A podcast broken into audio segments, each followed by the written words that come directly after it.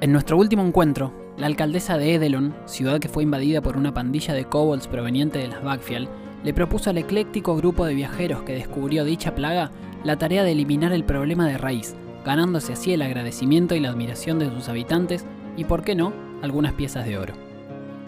Para ello, deberían dirigirse a las montañas desafiantes, de donde provienen los kobolds, para averiguar por qué están llegando a la ciudad. Con la escolta de Eobard, que ya se ha ganado el respeto de al menos un miembro de nuestro grupo, y la ayuda de dos carros tirados por Priscila y Petunia, los caballos que gracias a Hondu ahora tienen nombre, los aventureros se dirigieron a Naeres, lugar de paso obligado. Pero el camino no fue fácil. En el paso de montaña, un desprendimiento de rocas dañó los carros, lo que obligó a los viajeros a avanzar más lentamente y por consiguiente a dormir a la intemperie. Sin embargo, su descanso fue interrumpido cuando Leo y Filaurel, escuchando ruidos en los arbustos, atacaron a lo que resultó ser un pequeño escuadrón de esqueletos, teniendo que despertar a sus compañeros para no morir. Tras un breve combate en el que salieron vencedores, aunque no por mucho, los aventureros retomaron su descanso hasta las primeras luces del día.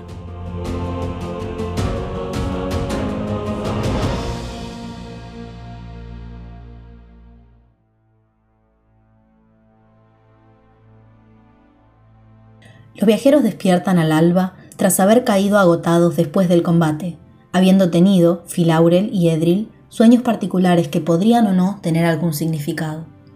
Eobard ofrece unas raciones que trajo como desayuno improvisado, que se complementan con una mezcla de frutos secos y semillas que Hondu tenía preparada para el grupo.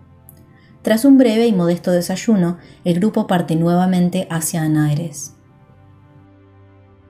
En el camino, Eobard intenta muy torpemente entablar una conversación con algunos miembros del grupo, pero tras poco tiempo de viaje su charla se ve interrumpida por la aparición de un carruaje siendo rodeado por lobos. Edril y Skorgar, con hábiles maniobras, logran someter a los lobos, que solo estaban hambrientos. Al recibir comida de Hondu, se aplaca su hambre y dejan el carro en paz, alejándose hacia la llanura.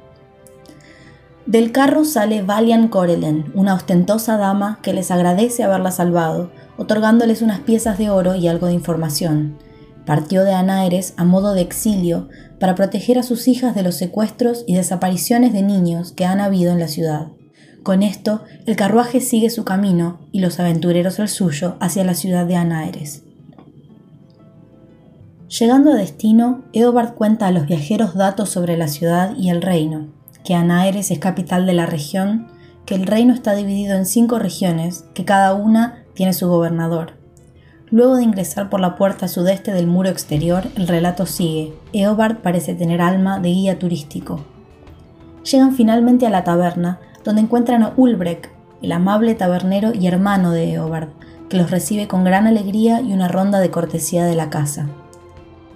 Mientras los viajeros intercambian algunas palabras con Ulbrek, de una mesa cercana a la barra, un mediano llama a Leo. Un humano, en la misma mesa, viendo a Skorgar volver del baño, les propone probar su suerte en un rápido juego de cartas.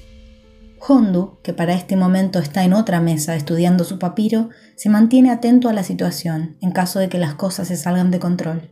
Pero lo que comienza en tensión va de a poco relajándose y los aventureros están lo suficientemente cómodos como para dejar a sus adversarios sin fondos. Leo, abusando de dicha comodidad, les propone una partida con sus dados cargados que gana fácilmente, más allá de que Loto, el humano contra quien juegan, lo nota, dejándoselo pasar. Luego de esto, los locales, ya cansados de perder su dinero, se retiran del establecimiento. Antes de irse, el mediano se acerca a Leo y le dice que Tolia le envía saludos. Ante la fuerte reacción de Leo, lo aplaca diciéndole que mientras estén en Telgia, iba a estar a salvo. Skorgar, que oye este pequeño intercambio, le pregunta a Leo a qué se refería exactamente el mediano, por lo que Leo le cuenta al grupo que Tolia es la líder de una organización criminal con la que tiene asuntos pendientes por un cierto conflicto de su pasado, un pasado que aparentemente lo está alcanzando. Pasado este incómodo momento, Leo, Hondu y Filaurel deciden ir hacia el mercado de la ciudad, pero deteniéndose antes en el templo Atimora, donde Leo agradece a la diosa de la buena fortuna el haber ganado la partida en la taberna, y Hondu indaga acerca del paso de otro monje de su orden, sin resultado positivo. Filaurel, por su parte, espera fuera, la religión no es lo suyo. Pero sucede que la visita al mercado no podrá ser, porque al salir del templo escuchan gritos y movimiento. Siguiendo la conmoción, encuentran que un no tan pequeño grupo de bandidos ha decidido atacar la ciudad, capturando algunos niños e intentando llevárselos. Los aventureros, desde el templo y desde la taberna, llegan a tiempo para detenerlos y eliminarlos a todos en un despliegue de habilidades nuevas, donde Edril se transforma en un inmenso huargo blanco que Skorgar interpreta como una señal de Tyr, el dios al que sirve. Pero aunque triunfan sin dificultad, luego reciben pésimas noticias. Ataques similares sucedieron en simultáneo en otras partes de la ciudad y algunos de los bandidos, que sabemos ahora que eran definitivamente parte de la tribu de los Caldarrobles, han huido llevándose dos niños consigo. El grupo se entera gracias a un guardia, que los niños son tomados para lavarles el cerebro y hacerlos partes de su ejército, maniobra perversa para enfrentarlos con soldados de su propio reino. Eobard, que asistió a los viajeros frente al ataque de los Caldarrobles, sugiere que lo mejor va a ser dirigirse lo antes posible hacia el fuerte Gloria, el punto más cercano a las tierras de los kobolds que tienen que investigar, dado que no es seguro quedarse demasiado tiempo en Anaeres. El guardia anaerense, al escuchar esto, les comenta que si quisieran ir a Gloria esa misma noche, un contingente del ejército de la Guardia Real parte en pocas horas hacia allá, viajando de noche para ganar tiempo, ya que pueden dormir en los carros. Los aventureros aceptan partir esa noche y Eobard les dice que él debería volver a Edelon, pero que confía en que llegarán bien, ya que han demostrado ser capaces de cuidarse solos. Leo, con lágrimas en los ojos, le pide a Eobard que se quede con ellos hasta que partan, quien, dado el cariño que les ha tomado, acepta.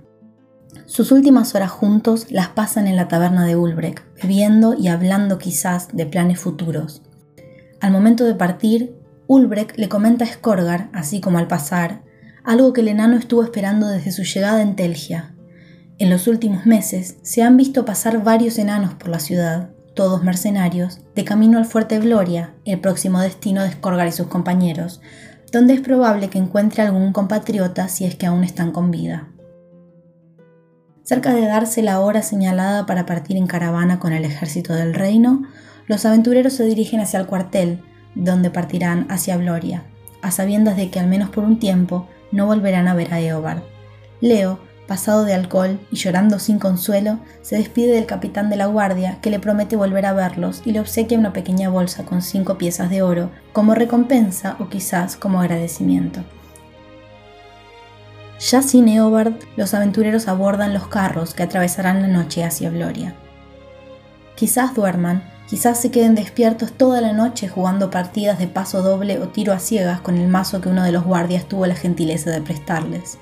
Así, este grupo de ya no tan extraños, que hasta hace unos pocos días eran arrestados en la ciudad de Edelon, hoy se embarcan junto con la Guardia Real en una caravana hacia la frontera con las tierras salvajes, territorio conflictivo y hostil, con el fin de salvar al menos a la misma ciudad de la que fueron prisioneros.